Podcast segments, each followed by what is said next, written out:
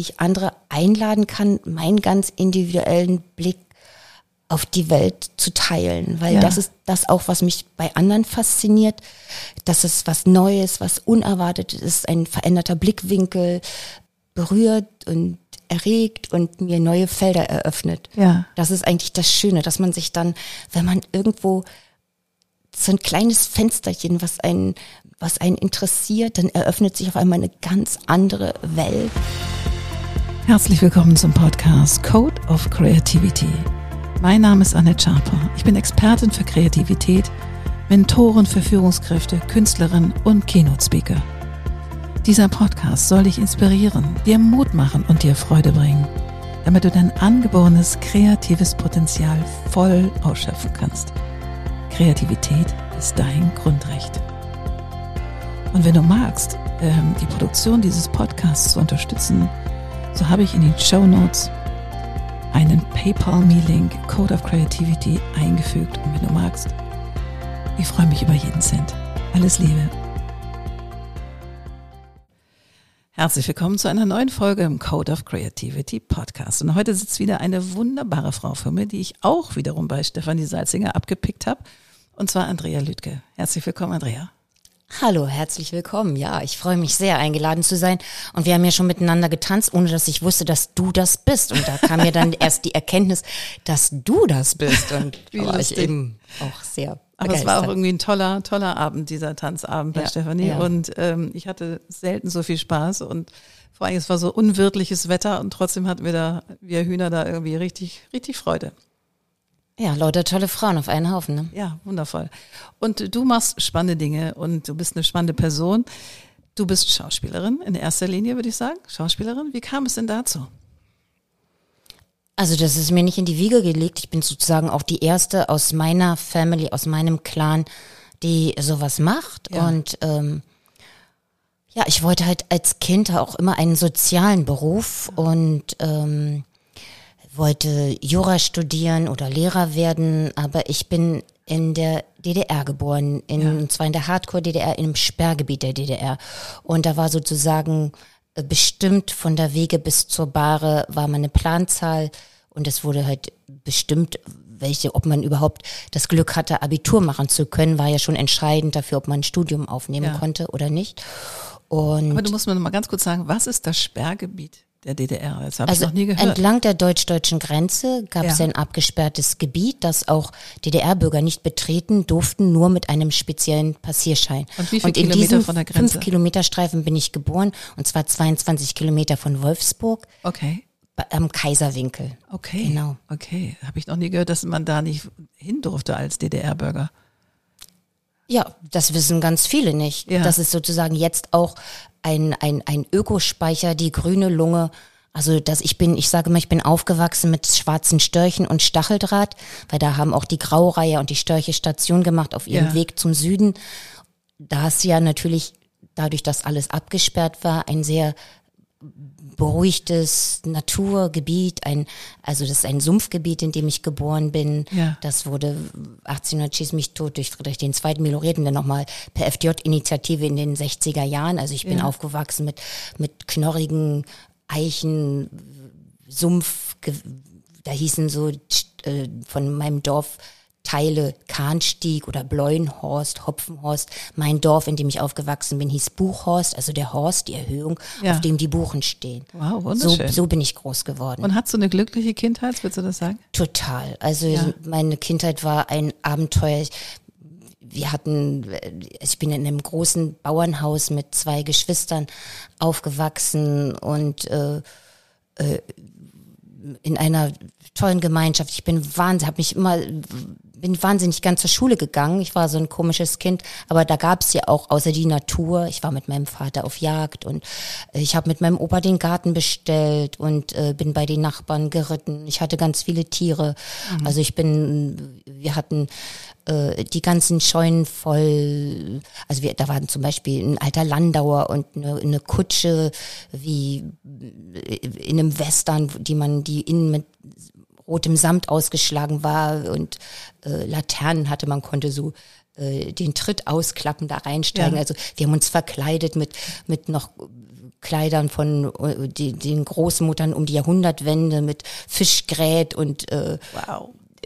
98 Knöpfen hinten und dann haben wir Tagelöhner gespielt. Also wir haben gespielt, gespielt, gespielt äh, und äh, meine Schwester und ich und meine Freundin und das war halt wunderbar. Klingt sehr idyllisch. Ja.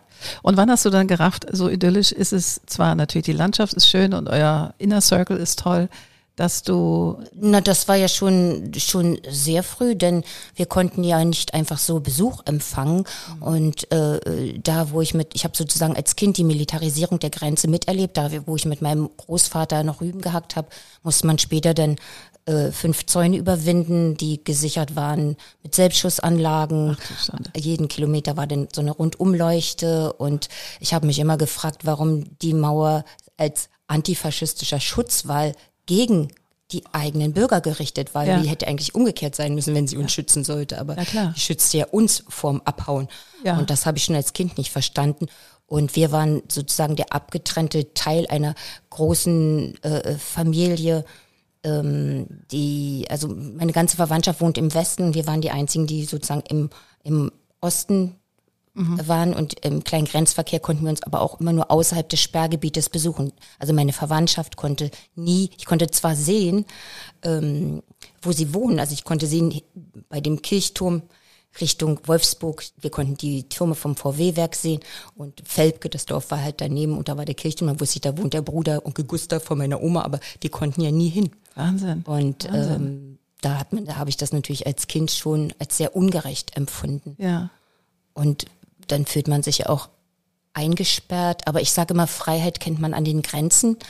Und dann entwickelt man ja auch starke Tools, um sich zu befreien. Ja, und dein Tool war die Schauspielerei. War das, war das irgendwie vorgezeichnet oder wie kam es dann dazu? Du Eig hast ja in der DDR auch schon als Schauspielerin gearbeitet. Über, über Bücher. Also ich konnte sozusagen mit den schwarzen Störchen, mit denen ich groß geworden bin, bin ich dann auf Reisen in die Welt, in meine Fantasiewelten ja. geflogen und war eigentlich überall.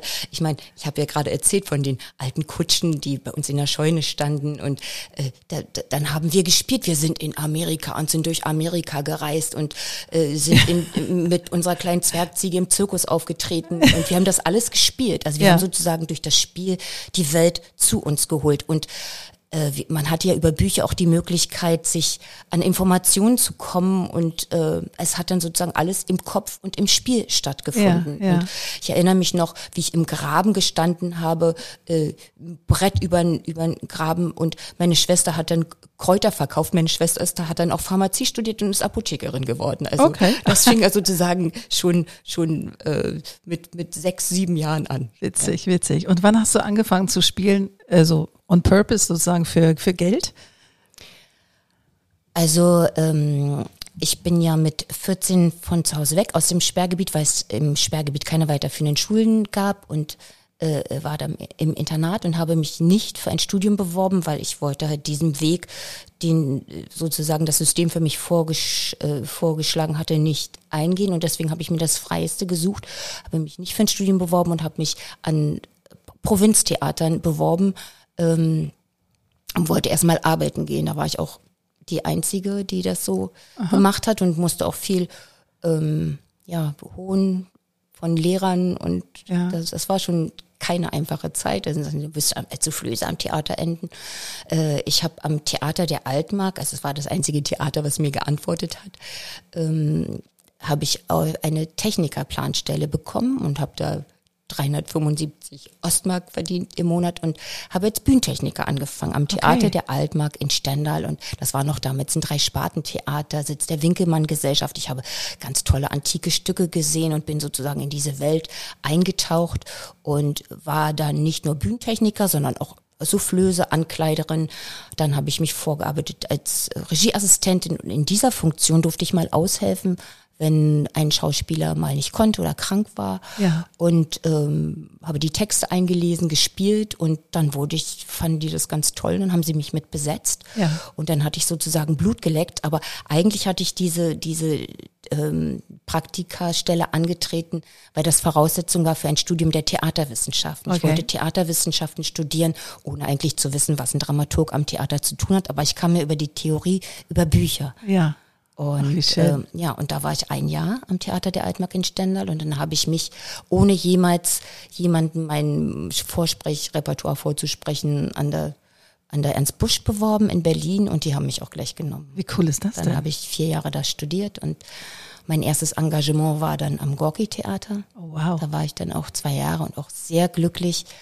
Aber ähm, ich bin im August 1989 ähm, abgehauen und ähm, Und wie bist du abgehauen? Über Prag? das ist eine lange Geschichte. Nein, das hat auch was damit zu tun, ähm, dass ich im Sperrgebiet geboren bin, weil ich hatte keine erpressbaren Geiseln mehr. Meine zwei älteren Schwestern wollten auch weg und ich habe als jüngste Schwester den Anfang gemacht. Ja. Und ähm, Erpressbare Geiseln. Das heißt, also die hätten deine das- Eltern in Sippenhaft genommen. ja, aber meine Eltern waren ja schon tot. Ich habe meine Eltern schon sehr früh verloren. Also Ja. mein Vater, da war ich 17, meine Mutter, da war ich 23, mitten im Studium.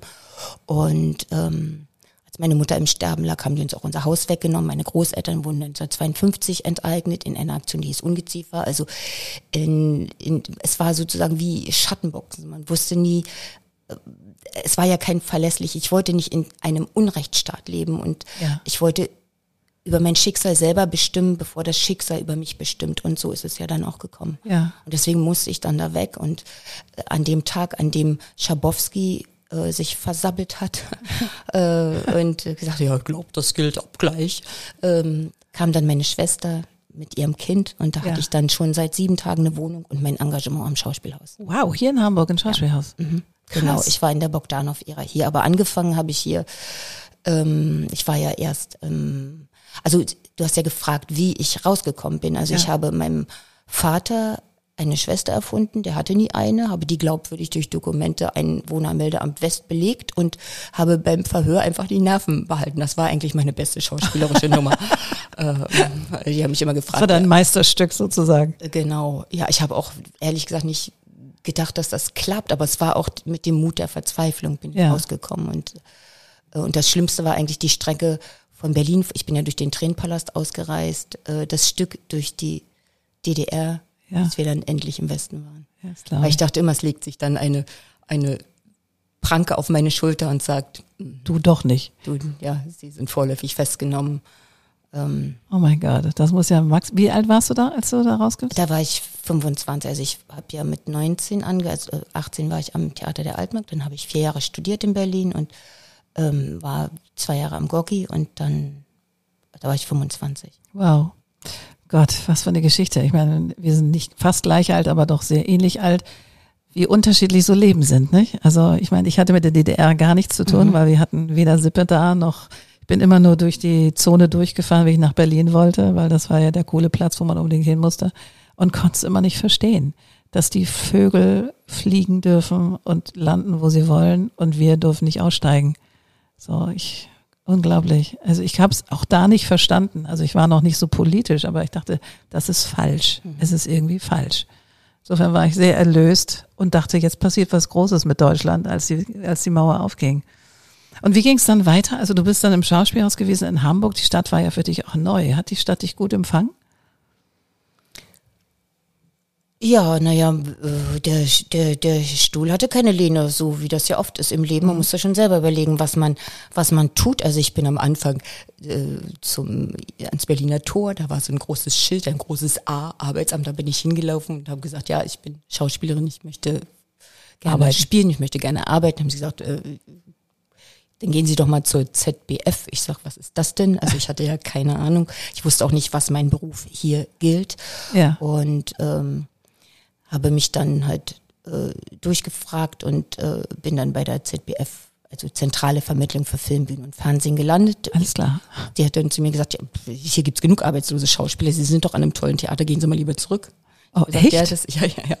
Aber äh, das war eine ganz tolle Agentin, Frau Linewick, die hat mir auch wirklich dann sehr geholfen. Da habe ich dann, dann habe ich mir, ich hatte ja auch, war ja nur mit einer, mit einer kleinen Reisetasche unterwegs. Ja. Und ich habe ja alles sozusagen zurückgelassen, mein ganzes Hab und Gut. Also äh, und ähm, in Ostberlin wurde ja auch drei Tage, nachdem ich im Westen war, meine Wohnung, stell dir vor, du kommst nach Hause und es ist nichts mehr da. Das Wow. ist mir passiert. Und das war für mich natürlich, dadurch, dass ich viele Erbstücke meiner Eltern hatte und Erinnerungsstücke.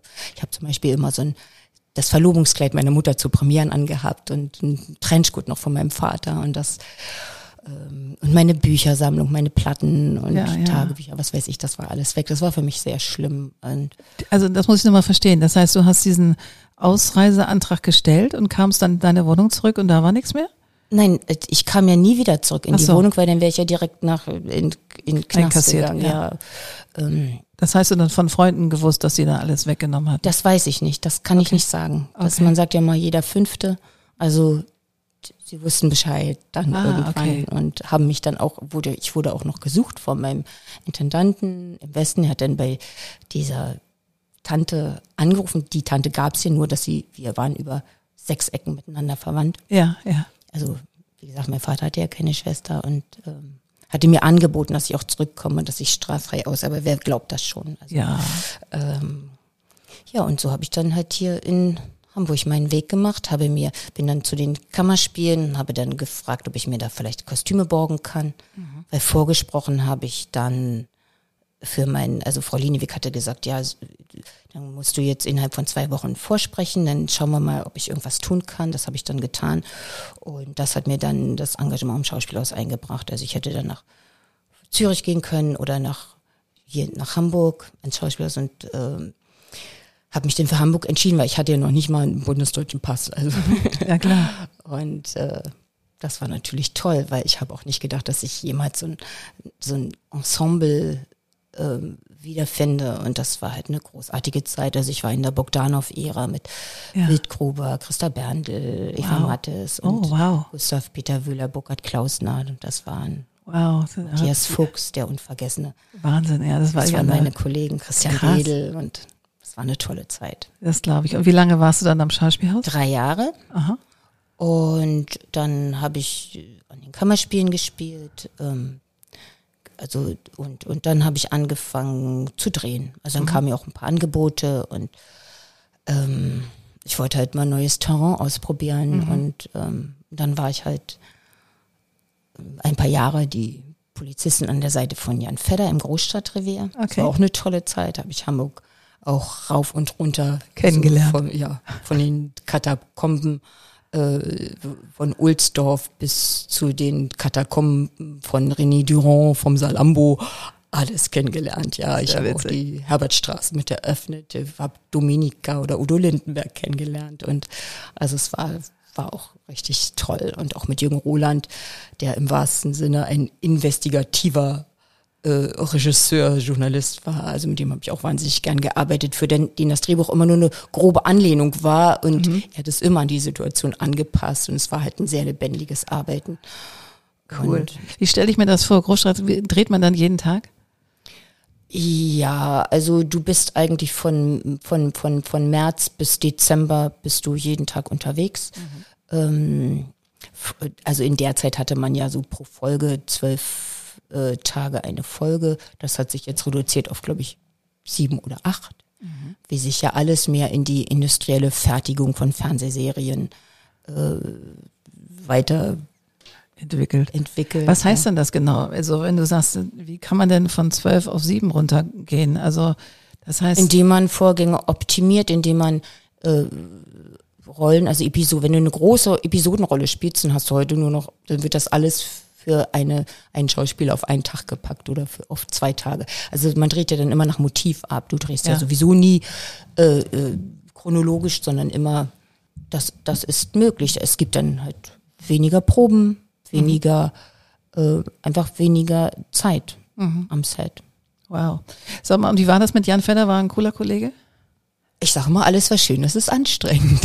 nein, äh, nein, ich, ich, ich mochte seine Art, ich konnte mit ihm sehr gut umgehen und ich glaube, ich hatte ihn auch in seiner besten Zeit. Also wir ja. hatten auch so ein, so ein sehr, ähm, sehr spielerisches Verhältnis. Also schön. ich konnte mit ihm wirklich gut essen, einfach ein toller, intuitiver Schauspieler, aber natürlich auch Alkoholiker. Das war ja. manchmal nicht so einfach, aber äh, wir haben uns, also ich habe ihn auch beschützt, ja. Ja, ach schön. Schön. Und was machst du im Moment? Also was ist so das, was dich, du sagtest im Vorgespräch, dass du wieder mehr zu den Wurzeln zurückgehst, also mehr zu dem Theater wieder zurück? Also nach Ach, das habe ich ja immer zwischendurch gemacht. Also nach den langen Jahren beim Großstadtrevier habe ich erstmal als sogenannte Reha-Maßnahme, habe ich erstmal Shakespeare gespielt, da war ich der nah als Reha-Maßnahme, ich schmeiß mich weg. Naja, so habe ich das empfunden, auch mal ganz vielschichtige äh, und philosophische Texte zu sprechen und äh, weil Shakespeare ist ja alles, der ist ja, der, der ist ja vom äh, Bauerntheater bis zu den existenziellen äh, Höhen und Tiefen eines Menschen lotet der ja alles aus. Und ja. das ist einfach so, so, so, so wunderbar. Ähm, und äh, da musste ich auch Konzertina spielen lernen. Also das finde ich auch immer toll an dem Beruf, was man innerhalb von sechs Wochen alles, so was für Tools man sich drauf schaffen kann. Ich kann auch Konzertina spielen. Ah, das, weil das, ich, das. das ist schön. Das ist das Sehnsuchtsinstrument der Auswanderer und das ja, fand ich eben auch. So ein kleines Teil. Und genau, das, ja, ich habe das tatsächlich, als ich nach Amerika gegangen bin, habe ich äh, außer meinen beiden Koffern, ich war ja für ein Jahr in New York, meine Konzertina mitgenommen. Mhm. So, das war das einzig echte Gerät sozusagen, weil iPhone und sowas alles gab's ja nicht. Also das habe ich wirklich mitgenommen und habe es geliebt. Also ich konnte gar nicht viel auf dem Ding spielen, aber die Leder habe ich dann ja, immer wieder genau, gespielt. Ich auch, ja, ja. ja, ja, Und, aber das kann man ja auch alles wieder wachküssen. Das ist ja, so, was einmal so angelegt ist, ist wie Fahrradfahren. Also Concertina ist, muss man mal kurz erklären, erklär mal, was eine Concertina ist, nicht, dass wir die Leute hier ähm, ähm, aufschlauen. Die haben ja auch, ein, wir haben ja auch einen Bildungsauftrag. Also was ist eine Concertina? Ähm, also das ist wie ein, ein kleine Ziehharmonika eine sozusagen. kleine kleine äh, äh, sechseckige Ziehharmonika. Ja, wie ein kleines Mini-Akkordeon. Die man mit wie ein kleines Mini-Akkordeon, das man so mit Knöpfen bedient und man muss halt immer überlegen, wann man zieht und wann man drückt und das ja. schluchzt und und, und, und, und, und es ist ein, ein Instrument voller Gefühl und Sehnsuchtsmomente. Ja. Und deswegen ist es vielleicht auch das in Südamerika, also ja. die ganzen also viele Auswanderer und viele Clowns spielen damit. Clowns spielen damit ja. und das ist sozusagen diese diese diese diese Töne gehen auch direkt ins Herz. Ja, das stimmt. Und ich habe das mal, als ich ein kleines Mädchen war, kennengelernt bei dem Film Wenn der Vater mit dem Sohne mit Heinz Rühmann. Ey. Die, der spielte auch eine Concertina und dann dachte ich so, wie geil ist das denn? Was ist das denn für ein mhm. tolles Instrument? Ja, wie lustig, wie lustig. Also Reha-Maßnahme war dann Shakespeare für dich, Theater. Genau und und dann, ja, aber das Theater liebt einen oft nicht so, wie man das Theater liebt. Das okay. ist, ist ja auch manchmal so. Und ähm, was meinst aber du? man macht es ja für, für, für die Leute. Naja, man muss ja auch von irgendwas leben. Es wird einfach, wenn man auch eine Familie zu ernähren hat, ja. nicht so gut bezahlt. Ne? Ja. Und ich konnte ja dann, ich meine Kinderzahl war ja, ich habe ja dann in der Drehzeitpause habe ich ja noch mal noch mal Milenchen, also Milena, meine zweite Tochter bekommen. Ich habe ja. drei Kinder. Und, Unglaublich. Ähm, ja. Wenn man dann ganz freiberuflich arbeitet, muss man auch ein bisschen Geld verdienen. Ne? Na klar, na klar. Das ist mit Theaterengagements, sage ich jetzt mal so, da ich ja auch in Hamburg war nicht gerade sehr kinderfreundlich ja. in, in der Zeit und das bessert sich ja langsam mit dem Rechtsanspruch für ähm, Berufstätige. Aber als Freiberufler ist man ja immer zwischen den Seilen. Da musst du ja. halt nachweisen, das kann man ja oft als, es ist ja für Schauspieler auch normal, zwischen den Aufträgen arbeitslos zu sein. Ja. Und das akzeptieren aber solche Stellen nicht. Also hatte ich immer keinen Rechtsanspruch auf einen Kindergartenplatz. Die ersten drei Jahre ja damals sowieso nicht. Und ich hatte Pläne wie ein Aufnahmeleiter, um sozusagen mein Berufsleben zu organisieren. Also ja. ich habe ja beim ersten Kind habe ich ja schon 14 Tage nach der Entbindung wieder gearbeitet, nach dem beim zweiten 19 und bei Lotti dann drei Monate nach der Entbindung. Aber sonst wäre ich auch nicht mehr im Beruf. Und ich war auch, hatte auch so einen richtigen Energieschub, weil ich dachte, yay, ich kann beides. Und ja. das hat meinen Kindern auch nicht geschadet. Meine Mutter war auch immer berufstätig, ich kenne das gar nicht anders. Das gehört zu meinem Selbstverständnis, auch zu meiner Autonomie, ähm, dass ich mich auch selbst ernähren kann. Na klar. Und ähm, ja, das so war das dann. Mhm. So sag mal, hier geht es ja um Kreativität und ich glaube, als Schauspieler brauchst du ja ganz viel, um dich so reinzudenken. Was ist denn Kreativität für dich? Hui, das mit, ähm, mit, mit einem Satz zu beantworten ist natürlich. Nee, dann mach so ein paar ja. mehr. Macht nichts. Na gut, dann versuche ich mich mal daran zu reden. Ähm, also das Kreativität ist für mich meinem Gefühl Struktur und auch Form zu geben, ähm, in eine Form zu gießen.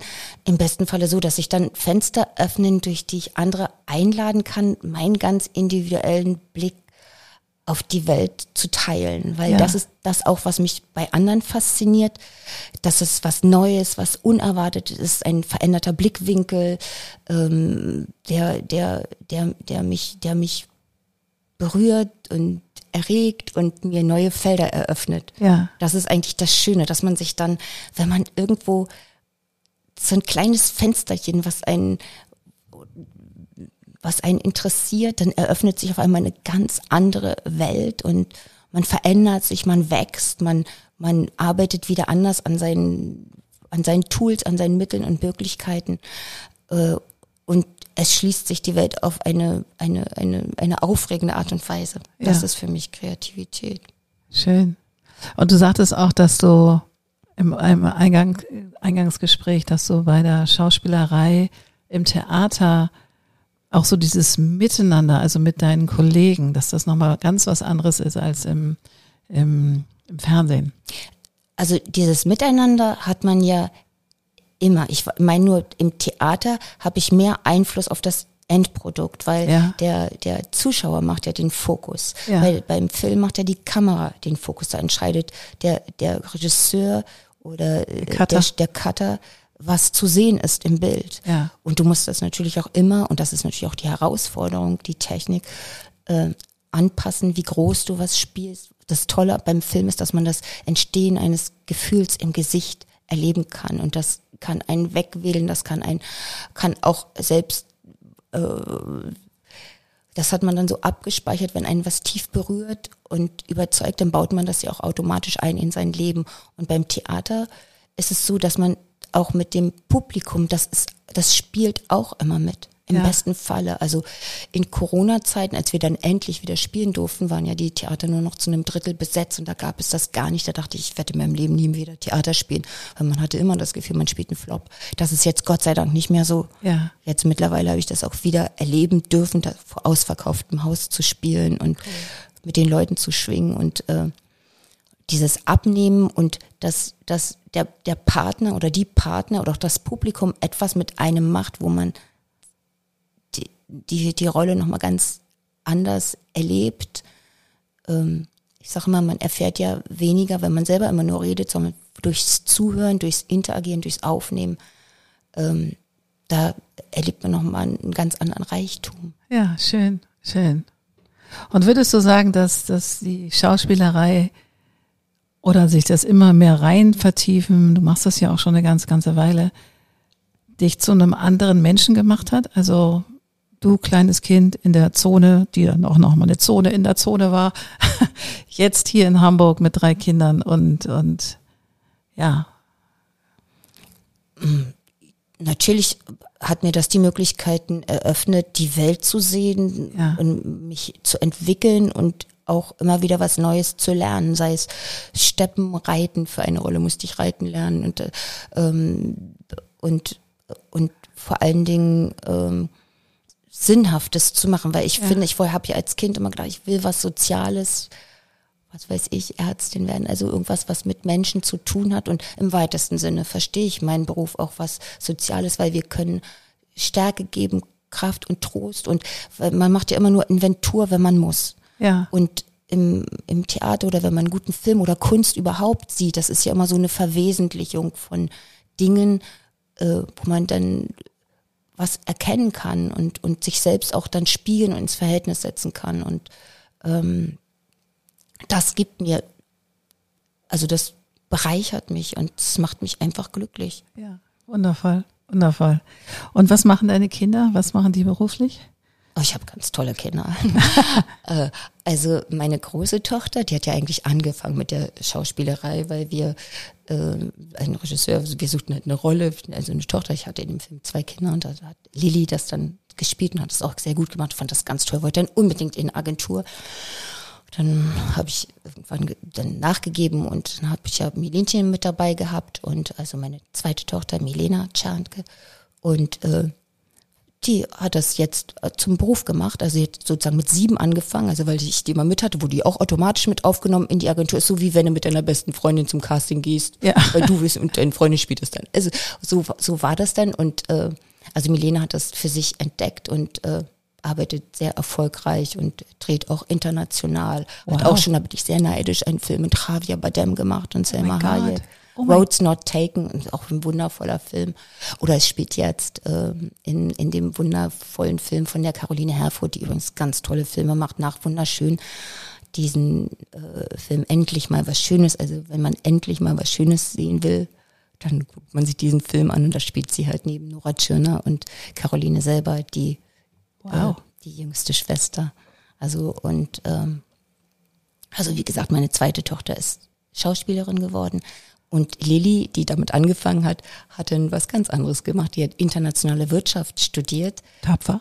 Und ja, aber, und ist Leasingmanagerin bei der ICE European Center Management mein und macht Gott. sozusagen den Branchenmix in Einkaufszentren und wow. hat zwei, also sie hat das recht tough durchgezogen, hat eine Urmutter der dualen Hochschulen in Moosbach studiert und ähm, nach dem Studium gleich in der Firma Gas gegeben und dann jetzt schon, ich bin, vor dir sitzt eine zweifache Großmutter, eine ganz stolze Gott. zweifache Großmutter. Also sie hat schon zwei Kinder und arbeitet jetzt auch schon wieder. Wow, wow, also, wow. Mathilda ist drei und der kleine Friedrich ist eins. Süß. Und Lotti äh, muss nur noch ihre mündliche Matheprüfung ablegen und dann hat sie das Abitur. Dann machen wir mal einen kleinen Zwischenapplaus für Lotti. Wie herrlich. Sehr gut. Dann hat sie Abitur. Wundervoll. Ja, Lotti, ich sage mal, Lotti ist so, sie heißt ja auch nach meiner Mutter. Meine Mutter hieß Lotte Bertha Marie und Lotti heißt Lotte Bella Marie, was mich, weil mich das einfach so glücklich macht, dass ja. sie dadurch immer da ist. Ja. Ähm, und Lotti ist der Freestyler, also so wie auch ich. Mhm. Da bin ich mal sehr gespannt. Sie wird auf jeden Fall irgendwas mega Kreatives. Im Moment ist sie gerade unterwegs in ähm, in Madrid und Barcelona, war zwischendurch in äh, Dänemark und Wien, weil sie sich im Februar hat sie sich eine Modelagentur gesucht. Also Lotti hat auch schon vorher gespielt, hat auch schon Kinofilm gemacht und bei den bei ähm, Pfefferkörner und so mitgespielt. Aber das ist jetzt für sie nicht so mehr nicht mehr so interessant. Ich glaube, sie geht dann eher hinter die Kulissen. Okay. Ja. Abgefahren. Aber, aber jetzt macht sie das gerade, erkundet auch dadurch die Welt und die Städte und, und lernt zwischendurch für ihr Abitur, weil ja. das hat sie bis jetzt schon, das ganze Schriftliche ist super gelaufen. Wow, wow, wow. Drei toll. tolle Töchter. Ja. Mensch, und wir haben ja heute einen besonderen Tag. Du opferst deinen Tag oh heute. 30 Jahre bist du verheiratet. Auch das ist ja. Ich kann das gar nicht glauben. Also, das also wenn man dich anguckt, würde ich sagen, bummelig Anfang 40. Ohne Scheiß. Und das sage ich jetzt nicht einfach so, dass du jetzt bald irgendwie 60 wirst, kann man ja, sich wir, nicht Wir haben halt früh, früh, früh angefangen und ich finde, man darf das auch nicht verschieben. Wenn man es wenn man's so empfindet, dann muss man es einfach machen. Ja. Und äh, warum sich das aufsparen? Und man muss auf sein, sein, sein innerstes Gefühl hören und immer was wagen und das ja. ist und sich auch neu erfinden und ähm, und jeder braucht natürlich auch sein Eigenleben mhm. und das hat mein Mann mir immer gelassen. Und das Toll. Ich also ich danke dir erstmal, lieber Andrea, wir sind fast am Ende. Ähm, auf was dürfen wir uns freuen? Hast du was Neues in der Pipeline? Dreh oder Theater? Gibt es irgendwas, wo du gerade die Fühler ausstreckst? Oder wenn jemand zuhört und sagt, oh, ich habe da was Tolles zu besetzen, soll er sich bei dir melden? Gibt es eine Website von dir? Also was, ich habe gar keine Ahnung. Ja, ja, also es gibt, es gibt eine Website. Ähm, du hast eine Agentin. Ja, man muss mir meinen Namen Andrea Lüttke einfach nur ins, in, in, bei Google eingeben, dann findet man mich schon. Ja, wundervoll. Genau. Sehr schön. Dann freue ich mich auf alles, was kommt und wünsche dir maximalen Erfolg. Ich habe mich gefreut, dass wir uns kennengelernt haben und auf ganz bald. Herzlichen Dank für die Einladung, hat mir Spaß gemacht. Sehr gerne. Bis bald. Ciao, ciao. Also ihr kennt das ja schon, manchmal hat man nur dieses Türklinkengespräch und wir sind eigentlich schon fertig mit dem Podcast und irgendwie kam das Thema nochmal auf Frauen in diesem Business, weil ich glaube, das ist auch ein, ja, ein interessantes und hier Nora Tschirner schmeißt sich ja gerade in unterschiedliche Themen, gerade volle Kanne rein, wie am Set gearbeitet wird, wie das für Frauen ist und so weiter. Wie ist denn deine Meinung dazu? Also ich finde, wenn so, es gibt ja so ein Verfallsdatum für Frauen, das es für Männer so nicht gibt. Und ja. äh, eine totale Ungerecht, wir werden in, in, in, in den Medien, Film, Fernsehen gar nicht so wiedergespiegelt für die, für das, was wir im Leben eigentlich leisten. Ja. Also äh, dass wir im deutschen Fernsehen, Film ist das Frauenbild einfach antiquiert. Wenn du eine Großmutter spielst im Kinofilm, dann drehst du besten, bist du entweder dement oder du drehst bestenfalls die Pfannkuchen um. Und ja. ähm, die Pfannkuchen um. Ja. Und ich finde, dass, dass es gerade Frauen jenseits der 47 sind, gerade wenn sie die Kinder aus dem Gröbsten raus haben, die ihre eigenen Wege gehen, kenne ich so viele, die sich neu erfinden, Business gründen. Ich kenne so viele tolle Frauen, aber es werden immer nur so die die die die Loser-Geschichte. Man ist dann im Film nur die frustrierte Kommissarin bärbeißig unterwegs oder ähm, die verlassene Ehefrau oder die keifende Schwiegermutter. Mhm. Und ich finde, das, das ist überhaupt nicht, das entspricht uns gar nicht. Und deswegen, let's change the picture. Ähm, ich bin auch dabei, gerade zwei Drehbücher äh, zu entwickeln. Äh, einfach, das machen die Frauen oder die Schauspieler in Amerika, da können wir uns was abgucken. Ja auch, und es ist überhaupt nicht wahr, dass, dass äh, zum Beispiel, wenn man Far Away diesen Film anguckt mit der tollen Naomi Kraus, das ist, wurde ja bei Netflix produziert und es ging so durch die Decke auch international. Mhm. Also einfach äh, gestandene Frauen zu erzählen mit all den Tools und Verrücktheiten und, und dem Kraftpotenzial, das sie haben, äh, das finde ich einfach äh, wichtig und äh, da möchte ich halt dabei sein. Finde ich super. Finde ich super, weil meine Frage war ja, was planst du jetzt? Und ich finde genau mit so einer Mission loszugehen und mit den ganzen Erfahrungen und, und auch so dieses, du fühlst das so, was du tust und du hast aber gleichsam auch einen Anspruch als Frau zu sagen, hey, was machen wir dann da eigentlich? Das ist nicht, so sieht die Welt nicht aus. Die Welt ist eine andere, Gott sei Dank. Also, weil das ist ja ein antiquiertes Bild aus den 70ern wahrscheinlich, wo Frauen so zu sein hatten und dann auch mit 50 alt waren, wobei meine Mutter das auch nicht war. Mhm. Aber die war aber auch ein bisschen anders als Ja, meine Mutter Mütter. war auch immer anders, wie Angelika Schropsdorf. Du bist nicht so wie andere Mütter. Also ja. äh, meine Mutter war auch immer berufstätig, das war und, und, und, und, und selbstbestimmt. Und das, das, das muss man ja, das muss einen ja nicht verlassen. Nur wenn man Mutter wird, nur hier in Deutschland ist der Begriff Mutter, da ist man dann immer sowas, am Ende ist man dat Mutti. Ja, also und diese, diese, diese, diesen, diesen Seitenwechsel, den man ständig vollzieht, dass man sozusagen die Familienmanagerin ist, die gleichen Tools braucht man ja eigentlich auch im Beruf. Und diese, diese Belastbarkeit, Kapazität, dieses Vorausschauen, diese, äh, äh, auch das, das empathische, äh, was man mit Kindern hat, diese, diese Tools braucht man ja eigentlich auch im Berufsleben. Und Natürlich. das als Kapazität zu erkennen, ja. die, wie wertvoll das ist, ja. das finde ich total erzählenswert. Und wenn halt die, der Fokus von uns weggenommen, dann richten wir eben selber den, den Scheinwerfer auf uns. Ja, finde ich hervorragend. Finde ich hervorragend. Dafür nochmal ähm, ganz, ganz viel Erfolg, weil ich glaube, das ist so relevant in jedem Feld, in dem wir Frauen arbeiten, und das ist Schauspielerei, das ist Werbung, eine Anwaltskanzlei, keine Ahnung, was auch immer es ist. Ich glaube, die Frauen, die jetzt am Start sind, die haben den Job auch zu tun, sozusagen da den Spot draufzulegen und zu sagen, okay, wenn die anderen das nicht machen, müssen wir es selber tun und das mit voller Kraft und Energie. Weil ja, und wir sind ja viele. Also ich meine, genau. Frauen jenseits der 47, wir sind ein Viertel der Gesellschaft. Und es kann ja nicht sein, dass wir dann sozusagen nicht mehr vorkommen. Das ja. kann gar nicht sein, weil wir sind Leistungsträger dieser Gesellschaft. Ja, ja. ja. Und so sehen Großmütter heute aus. Natürlich. Ja, also äh, das, das, das Bild muss sich einfach ändern. Ja, finde ich toll mit diesem Appell nochmal vielen Dank für das Gespräch. Sehr das gerne. musste jetzt nochmal ja, sein. Und toll. euch alles Liebe. Bis bald. Tschüss. Wunderbar, das war wieder eine neue Folge vom Code of Creativity Podcast. Sehr gerne würde ich auch mit dir in Kontakt treten, wie deine Kreativität ist und wie ich dich auf deinem Weg unterstützen kann. Meine E-Mail findest du in den Show Notes oder du schreibst mir eine Nachricht auf Instagram annette-sharper-coc. Bis bald.